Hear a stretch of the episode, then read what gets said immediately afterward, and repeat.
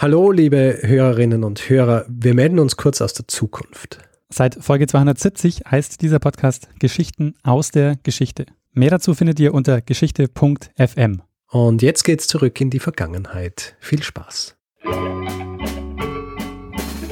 Lernen ein bisschen Geschichte. Lernen ein bisschen Geschichte, dann werden Sie sehen, Herr Reporter, wie das sich damals entwickelt hat. Wie das sich damals entwickelt hat.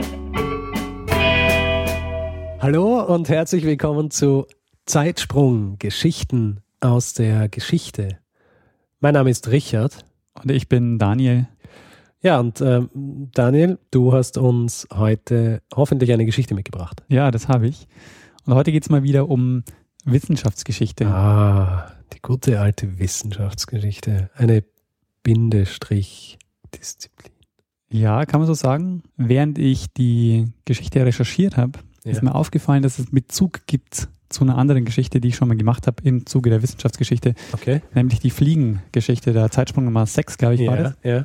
Und ähm, man kann, man könnte sagen, dass die Geschichte, die ich heute erzähle, die Kehrseite der Medaille ist. Mhm. Also dieser eine Strang, den kann man sehen in, dem, in der anderen Geschichte und Aha. heute geht es mehr auf die dunkle Seite der Ah, Macht. Das Klonen. Ja, Du sprichst über Dolly. nicht äh, das Klonen.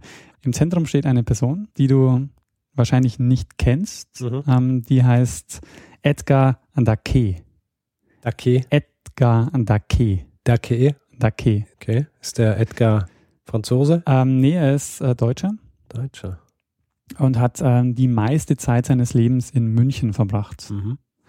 Und Dake war Paläontologe. Ja. Und äh, die Geschichte, die ich erzähle, die macht einen Wandel von Wissenschaft zu Mythologie deutlich. Oh. Ähm, Paläontologie, sagt er was? Ja. Frühzeit, oder? Frühzeitforschung. Ja, Paläontologie ist quasi die Wissenschaft von den Lebewesen vergangener Erdzeitalter. Ja. Und Ah, ich, ich, ich weiß schon, was es geht. du weißt schon, um was es geht? Kryptozoologie. Na, ah, wäre ein gutes Thema gewesen. Scheiße. nee, ist es nicht. Ähm, ähm, also die, die Paläontologen, die arbeiten halt vorwiegend mit Fossilien. Ja. Und ähm, jetzt ist es so, der, der Edgar Dake ist äh, geboren, dass du das auch zeitlich, äh, dass man das auch zeitlich einordnen kann, 1878 Mhm. und ist gestorben 1945. Mhm. Und er hat in München Paläontologie studiert und war dann ab 1914, also kurz vor Ausbruch des Ersten Weltkriegs, äh, dort, ähm, hat eine außerordentliche Professur bekommen für ähm, Paläontologie an der Ludwig-Maximilians-Universität und hat dann auch die Leitung der Bayerischen Paläontologischen Sammlung übernommen. Mhm. Also ähm, hat relativ schnell Karriere gemacht ähm, dort. Mhm. Und die Frage ist, warum, ähm, also die Paläontologie, und das ist jetzt quasi so der, der, der Punkt, ähm, warum ich auch die Geschichte gewählt habe, ist, die Paläontologie war extrem wichtig zu ihrer Zeit, nämlich um 1900, hat Ja. sie nämlich eine Schlüsselrolle eingenommen. Und jetzt ist die Frage, warum? Und deshalb habe ich euch das vorher erzählt mit den Fliegen, weil die Paläontologie erklärt zu dem Zeitpunkt noch was, wo es noch kein anderes Erklärungsmodell für gibt. Ähm, welcher, von welchem Zeitraum sprechen wir jetzt? Äh, um 1900. Um 1900. Gut, also die Systeme, die es damals schon gegeben hat, Evolutionstheorie, Genau, darum geht's. Ähm, aber die hat die war die ja schon die etabliert gegeben, eigentlich. Aber bei den, bei den Fliegen war ja quasi mein Argument oder wa- was, äh, warum das so wichtig ist, ist, dass die, die ähm, Genetik damit ähm, erfunden wird. ja, Und mit Genetik lässt sich die Evolutionstheorie ähm, belegen und ähm, einfach die Mechanismen erklären, Ja. wie Evolution funktioniert. okay. Und bevor Genetik als, äh, als Wissenschaft etabliert ist, Mhm. versucht man die Evolution ähm, über Stammbäume zu rekonstruieren und damit eine, einen Beweis zu finden, ähm, wie Evolution funktioniert. Okay. Und da ist die Paläontologie natürlich extrem wichtig. Mhm. Also die Idee war zu dem Zeitpunkt, dass man versucht, möglichst ähm, lückenlos über die Fossilien äh, den Stammbaum ähm, nachzuvollziehen. Mhm. Und äh, deshalb ist die Paläontologie zu dem Zeitpunkt um 1900 eine total wichtige Wissenschaft, weil sie halt für diese, für dieses Darwinsche Konzept versucht hat, da die, ähm, die, die Erklärungsmuster zu setzen. Ja. Der Dake ist jetzt deshalb so spannend, weil ähm, an ihm lässt sich nämlich zeigen, wie sich der, diese geologische Fragestellung, die er hat, Mhm. in ganz wenigen Jahren wandelt in eine massiv spekulative Weltsicht. Mhm. Also das geht dann so weit, dass er davon ausgeht, dass Menschen mit Drachen in einer untergegangenen Kultur zusammengelebt haben.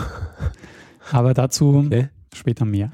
Was ich damit zeigen will, ist, dass es zu dem Zeitpunkt ganz viele unterschiedliche Modelle gibt, die gleichzeitig äh, existiert haben und die auch ähm, alle, wie jetzt bei ihm, ähm, der war anerkannter Wissenschaftler. Also es war jetzt nicht so, dass der Typ ein Außenseiter war, der von Anfang an irgendwie krude Ideen ähm, hatte, sondern Ja. der war, der hatte wirklich die, äh, der hat erstmal ähm, ziemlich steil Karriere gemacht ähm, und hat dann, ist dann einfach an irgendeiner Stelle falsch abgebogen.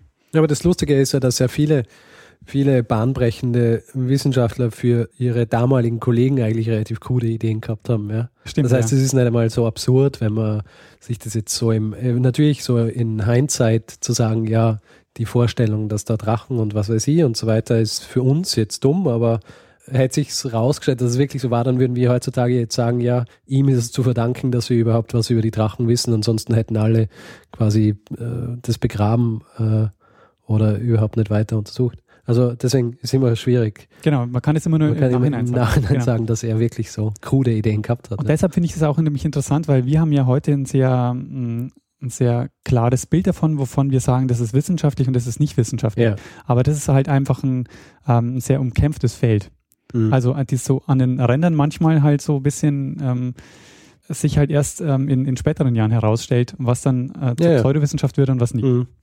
Dieser Dake, was ich ganz interessant fand, war zu dem Zeitpunkt, ähm, als er dann diese Theorien aufstellt, so schon so ein Popkulturstar auch. Also den Okay. kannte man auch außerhalb ähm, der Wissenschaften und seine Theorien haben ihm aber im wissenschaftlichen Diskurs eher zum Außenseiter gemacht. Mhm. Also es war schon so, dass er dort auch nicht, ähm, nicht mehr die Funktion hatte, er hat dann auch nicht mehr die Professur weiter betrieben und äh, hat dann einfach vorwiegend sich so als Popkulturautor äh, So ein bisschen wie Stephen Hawking eigentlich.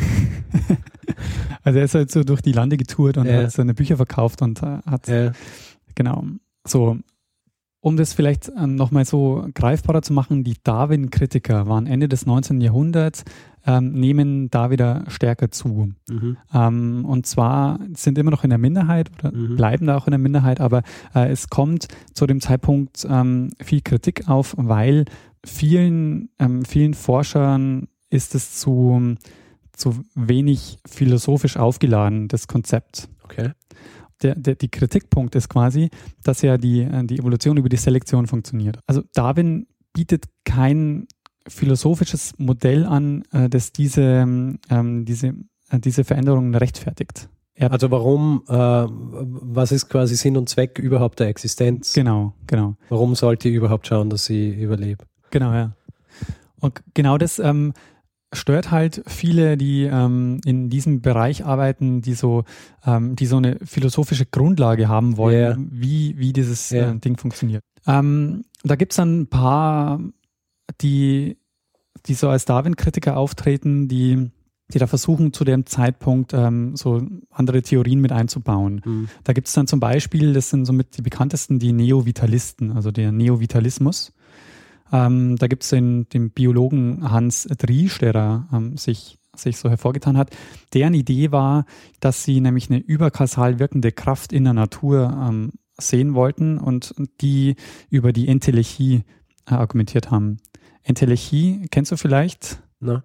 Entelechie ähm, ist, beschreibt, wenn quasi etwas, eine, also Entelechie beschreibt eine Eigenschaft von etwas, das sein Ziel in sich selbst trägt. Das ist so eine aristotelische Idee, was dann auch beim, ähm, bei teleologischen ähm, Konzepten steckt. Also, dass du quasi schon ein Ziel in, dass quasi die Natur quasi das Ziel schon in sich trägt.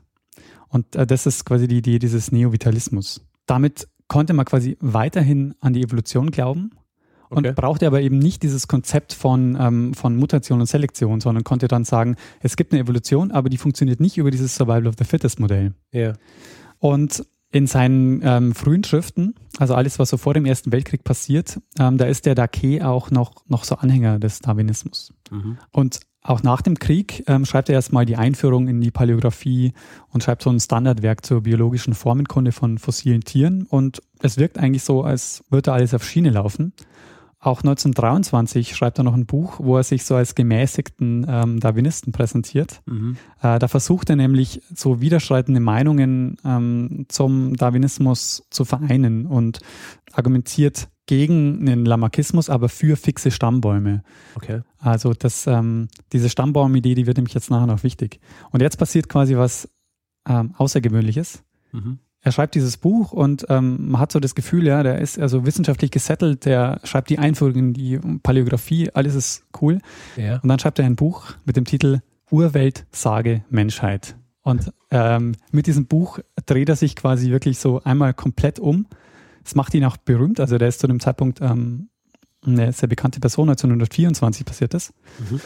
Ähm, und in diesem Buch versucht er Religion in seine Wissenschaft zu integrieren und versucht so eine eigentlich ähm, so ein ähm, so Sagen und Mythen als als wahrheitsbehaftete Schilderungen der Vergangenheit zu interpretieren in, sein, äh, in, in seine Theorie. Also der Urmensch, ja, der hat zum einen mal mit den Dinosauriern zusammengelebt ja. und hatte ein drittes Auge. Ja, und dieses dritte Auge, das hat er zur Kommunikation mit der Natur und anderen Lebewesen äh, benutzt. Ja. Ähm, das war auf der Stirn. Ja. Und äh, dieses Auge hat ihm, äh, hat, hat den, diesen Urmenschen eine Natursichtigkeit gegeben. Und damit war es möglich, dass sie eine Hochkultur ähm, aufgebaut haben, in der sie zusammen mit Drachen gelebt haben. Und jetzt fragst du dich, ja, okay, wenn die Urmenschen mit Drachen zusammengelebt haben, dann muss es ja irgendwo Spuren geben. Er ist ja, ja Paläontologe. Ah, ah. Und da sagt er, Spuren kann es keine geben, weil das ist alles untergegangen. Nämlich war diese Hochkultur Atlantis. Und ja. äh, die Atlantis kann er sehr gut verorten. Es war nämlich zwischen Madeira und den Kanaren. Und ähm, da gab es eine Flut und ähm, einen Einschlag eines ja. Eismondes. Und jetzt weißt du, Eismond, nächste, nächste, nächste krude ja. Theorie, die da nämlich reinkommt, okay. äh, ist die Welteislehre. Aha. Kennst du nicht? Ah, die leer. Ah, das ist ja. Um. Dieser Hans Hörbiger, der in 1913, glaube ich, diese Welteislehre. Ja. Ähm, auch so eine sehr krude Theorie, die heutzutage auch in, in so esoterischen Kreisen halt sehr äh, beliebt ist, geht davon aus, äh, dass die, das Universum aus mehr oder weniger Eis besteht. Eis und Metall, glaube ich. Ich weiß aber Aha. nicht viel darüber. Ist, ähm, ist deshalb sehr wichtig, weil ähm, führende Nazi-Größen mit dieser Welteislehre sympathisiert haben, ja, die genau. weitergetrieben haben. Also ja, Himmler war ein sehr ah, ja. ähm, mhm. ein großer Freund der Welteislehre. Okay. Dake geht davon aus, dass der Mensch mit einem Urgedächtnis ähm, ausgestattet ist, mit, mit Erinnerungen an frühere erdgeschichtliche Epochen. Und ähm, diese kollektiven Erinnerungen die stecken eben in diesen Sagen und Mythen. Deshalb kann man die Sagen und Mythen oder muss man die eben quasi ähm, ernst nehmen. Ähm, und in, also in diesen Sagen und Mythen steckt quasi die Wahrheit, weil damit die kollektive Erinnerung äh, verbunden ist. Ähm, jetzt ist es so, dass man sich fragen kann, okay, alle Ideen, die der, die, die, die ich da jetzt erzählt habe, die er in diesem Buch, die er in dieses Buch gibt, ja. die sind jetzt nicht neu. Also alles, was er da schreibt, ist im Grunde ähm, schon, schon da. Also zum Beispiel ist ganz viel ähm, aus diesem, aus einem Buch, das 1888 erschienen ist von einer Helena Petrovna Blavatsky. Die hat nämlich ähm, das Buch geschrieben, Die Geheimlehre. Die wird, ähm, wird sehr stark rezipiert oder sie selber war, glaube ich, auch eine Theosophin. Okay. Und die, ähm, die Theosophen funkt, funktionieren ja auch so, dass sie versuchen, so Wissenschaft, Okkultismus und Metaphysik so in, in eine ähm, Theorie zu packen. Und, ähm, und jetzt kommt zum ersten Mal, ich glaube, ist das Wort Hitler schon mal gefallen bei uns? Mm, na, ich glaube nicht. nicht. Das Aber ist das erste Mal. Das ist jetzt das erste Mal. Okay, also Folge ja. 19. Äh, das Wort Hitler. Hitler. Ja. Hitler hat Dake gelesen und ähm, fand ihn angeblich super. Also hat Ey, ich muss sagen, ich bin nicht überrascht. Krude Ideen, I wouldn't put it beyond him. Äh, interessant ist jetzt bei dem Dake, dass er wissenschaftlich damit zum Außenseiter wird mit seinem Buch, das er erstmal macht, äh, das hm, er macht. Komisch. Aber er halt ähm, irrsinnigen wirtschaftlichen Erfolg hat damit. Ja, also er verkauft mehrere Auflagen, ist ständig irgendwie auf Touren mit Vorträgen, Radiobeiträge, ähm, gibt Interviews, schreibt weitere Bücher. Aus heutiger Sicht würde man sagen, okay, man stempelt ihn damit zu, zu einem Träumer und Spinner ab. Ja. Wird aber dadurch, dass er so einen großen Erfolg hat, auch ernsthaft diskutiert. Also zum Beispiel gibt's äh, in Thomas Mann, der seine Bücher liest. Hm. Und ähm, es gibt Figuren, äh, ganz viele Figuren bei Thomas Mann, die an den Dake angelehnt sind. Zum Beispiel gibt's nämlich in Dr. Faustus den Dr. Egon Unruhe. Und der ist philosophischer ähm, Paläozoologe.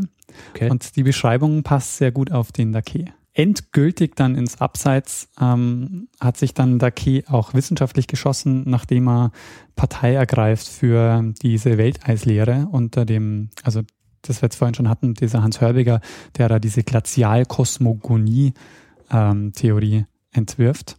Damit schießt er sich so wissenschaftlich erstmal ins Aus, aber ähm, was halt jetzt natürlich interessant wird, warum ich ihn auch ausgewählt habe, ist, er gilt so als das Missing Link in der Wissenschaftsgeschichte zwischen dem Neovitalismus auf der anderen Seite, also diese ähm, ja sehr deutsche geprägte ähm, ähm, Darwin-Kritik und der amerikanisch geprägten Darwin-Kritik und die läuft unter dem Namen Kreationismus. Ah, Er also glaubt, quasi im, im Stammbaum der abstrusen genau, äh, richtig. ist er so der, der alles zusammenhält. Ähm, ja, das ist aber halt so in den 1930er Jahren und ähm, deshalb äh, habe ich jetzt auch vorhin mit, ähm, mit der Genetik erzählt. In den 1930er Jahren brauchst du halt eigentlich die Stammbäume nicht mehr, um die Evolutionstheorie ähm, zu stützen, sondern du kannst sie über die Genetik eigentlich schon relativ gut erklären. Okay. Ähm, denn es gibt zu dem Zeitpunkt zwei, zwei Stränge. Der eine läuft auf einer Makroebene, das ist quasi so, die sind die Paläolo Paläontologen. Okay. Der andere sind die, die auf einer Mikroebene arbeiten, eben die Genetiker. Also der, der Punkt ist quasi, die, diese Bedeutung der Stammbaumkonstruktion, die war einfach halt nicht mehr gegeben, aber Mhm. sie haben einfach trotzdem noch äh, an, diesen, an diesen Theorien gearbeitet. Um die Geschichte abzuschließen, habe ich auch noch was. Okay. Und zwar, wir haben jetzt diesen Strang, ja, der im wissenschaftlichen Diskurs immer stärker an Bedeutung verliert und gleichzeitig an manchen Ecken, man wird heute wahrscheinlich sagen, so pseudowissenschaftliche Tendenzen entwickelt Mhm. mit ähm, so jemanden wie dem Dake. Und man würde jetzt erwarten, dass sich genau dieser, diese Tendenzen langsam aus den Wissenschaften verabschieden. Mhm. Und genau das passiert aber genau nicht, weil jetzt die Nazis an die Macht kommen. Ja. Ähm, nämlich ähm, mit, mit der Machtergreifung der Nazis, die halt äh, mit diesen Ideen und diesen mystischen Elementen halt sympathisieren und dafür sorgen, dass genau diese Tendenzen halt in den, in diesen Wissenschaften bis halt ähm, 1945 ähm, weiterhin auch betrieben werden und erst Mhm. dann verschwinden. Mhm. Ähm, mit den Nazis zum Beispiel erleben dann die Neovitalisten wieder so ein Revival. Ähm, und auf eine Sache möchte ich, äh, die möchte ich noch hervorheben, nämlich die Studiengesellschaft für geistesgeschichtliche deutsches Ahnenerbe. Das wird von äh, Heinrich Himmler 1935 ins Leben gerufen. Und er selber ist auch Anhänger der Welteislehre, die wir schon vorher hatten. Diese Studiengesellschaft hatte, also die hatte quasi das Ziel, eine germanische Hochkultur nachzuweisen und dafür haben sie halt ganz stark auf so Atlantis-orientierte Sagenforschung gesetzt.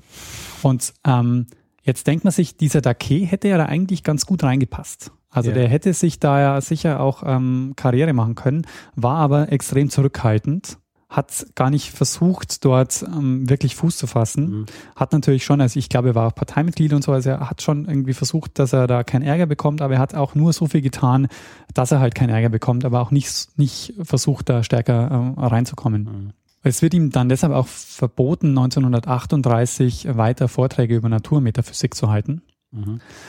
Und ähm, ein Lehrauftrag wird ihm auch verweigert. Und ähm, der wird ihm verweigert mit folgender Begründung. Und die Begründung ähm, habe ich, da habe ich jetzt wieder einen Podcast eingeladen, Okay. diese Begründung vorzulesen, Ja.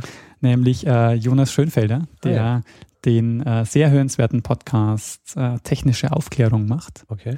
wo er gemeinsam mit Felix Bezin ähm, zu den Ausschusssitzungen des NSA-Untersuchungsausschusses Wow. berichtet und da sehr gute und wichtige Arbeit leistet. Dake ist nicht Philosoph, sondern nur fantasiebegabter Geologe und Paläontologe, der es allzu oft liebt, sich in rein spekulativen Gedankengängen zu ergehen und den Boden der gesicherten Tatsachen zu verlassen. Jetzt denkt man sich, warum eigentlich, äh, warum argumentieren die jetzt so, dass man eigentlich denkt, die argumentieren wissenschaftlich gegen ihn und er müsste doch eigentlich, genau deshalb habe ich dieses Zitat gewählt, weil man merkt, es gibt quasi alle Fronten gleichzeitig zu dieser Zeit. Also Mhm. es gibt auch diejenigen, die ernsthaft wissenschaftlich arbeiten, es gibt die Nazis mit diesem ähm, Ahnenerbe-Ding. Und es gibt halt so jemanden wie den Dake, der Mhm. halt so dazwischen steht und Ja. irgendwie so. Und gleichzeitig passiert nämlich das schon ab Mitte der 30er Jahre ganz stark, dass so Leute wie dem Dake oder auch diese Neovitalisten die Wissenschaftlichkeit abgesprochen wird. Ja. Und ähm, das setzt halt da ein und ähm, im Grunde genommen ähm, fassen die ja dann auch nicht mehr Fuß. Also Dake stirbt dann eh 1945, aber er hätte ähm, zu dem Zeitpunkt äh, wieder einen Lehrauftrag bekommen. Also er hat sich eigentlich schon für, ähm, für einen Lehrauftrag vorbereitet und ist dann aber eben äh, gestorben 1945 im, im September. Ja, das ist meine, ähm, meine Geschichte, Richard. Das, ähm, ja, vielen Dank, Daniel. Ja, also was halt hängen bleiben sollte, ist irgendwie jemand, Was der, ihr aus dieser, aus dieser Episode lernen solltet. ja, wie, ja, wie brüchig die Wissenschaften halt auch sein können. Also, dass man auch innerhalb Ja. von weniger Jahre vom sehr anerkannten Wissenschaftler zum Mythologen wird, der glaubt, dass Menschen mit Drachen gelebt haben. Was schon ein bisschen cool wäre eigentlich. Schon geil. Jeder hat so seinen Drachen. Hätte man das Transportproblem gelöst. Schwierig halt mit der, mit der Nahrungsbeschaffung. Also essen Drachen so Rinder, Schafe, manchmal Menschen. Das Gute ist, sie bereiten sich selber zu, indem sie es, äh, indem sie es äh, so ein bisschen verkohlen. Aber wir wissen ja aus Game of Thrones, Ja. mal, die lassen sich schon auch ähm, teilweise schwer erziehen. Ja, ja, schwierig. Schwierig.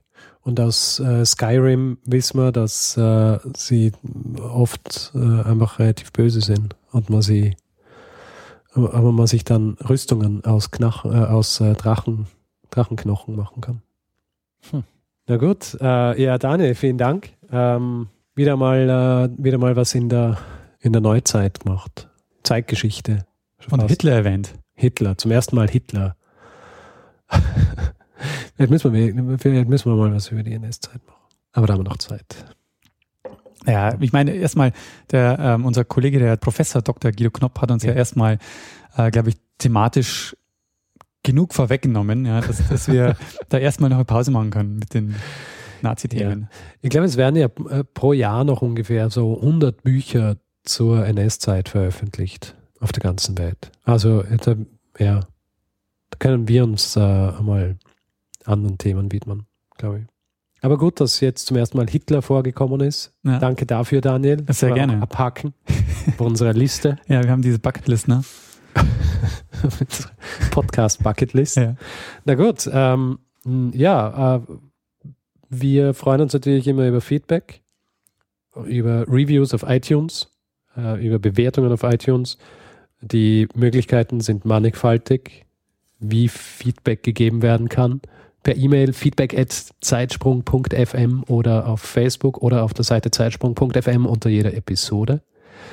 Oder vielleicht sogar via Twitter an Daniel oder an mich. In dem Fall, danke fürs Zuhören. Ja, vielen Dank fürs Zuhören. Danke für die Geschichte, Daniel, für diese außergewöhnliche Geschichte. Und ähm, ja, ich glaube, dann bleibt eigentlich eh nur noch einer, der das letzte Wort haben wird, nämlich Wie immer. Bruno Kreisky. Lernen ein bisschen Geschichte.